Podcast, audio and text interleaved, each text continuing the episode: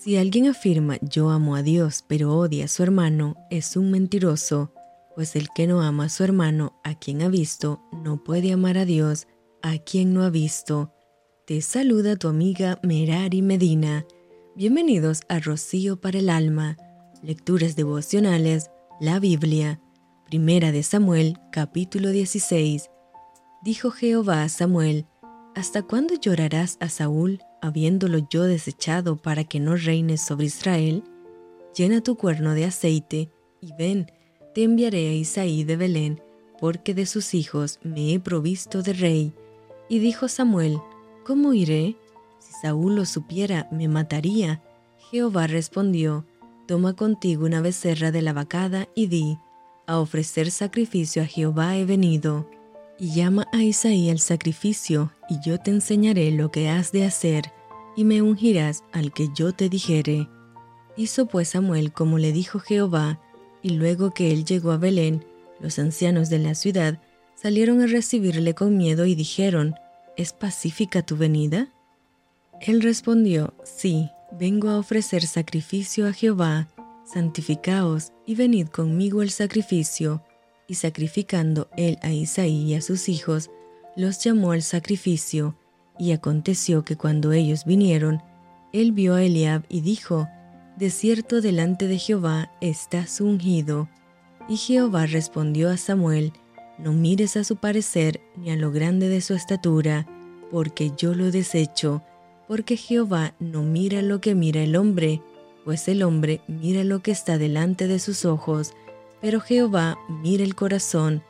Entonces llamó Isaí a Abinadab y lo hizo pasar delante de Samuel, el cual dijo, Tampoco a éste ha escogido Jehová. Hizo luego pasar Isaí a Sama, y él dijo, Tampoco a éste ha elegido Jehová. E hizo pasar Isaí siete hijos suyos delante de Samuel, pero Samuel dijo a Isaí, Jehová no ha elegido a estos, entonces dijo Samuel a Isaí, ¿son estos todos tus hijos? Y él respondió, queda aún el menor, que apacienta las ovejas.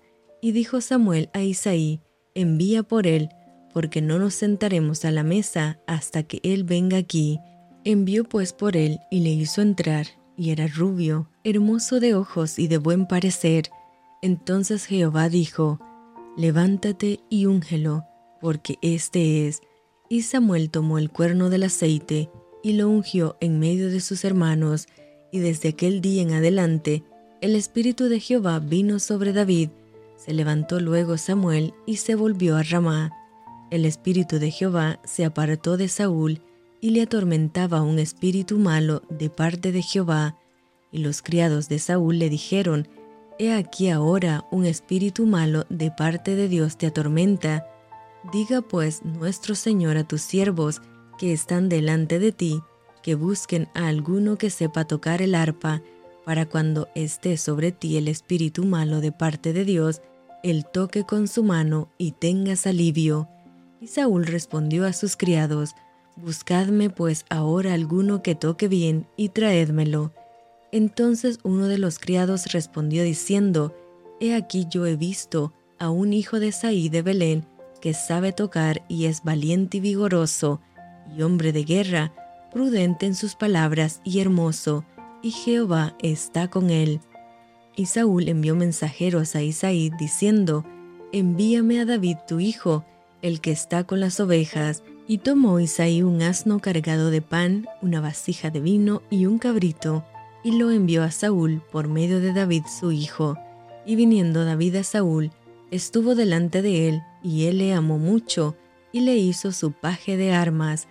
Y Saúl envió a decir a Isaí, Yo te ruego que esté David conmigo, pues ha hallado gracia en mis ojos.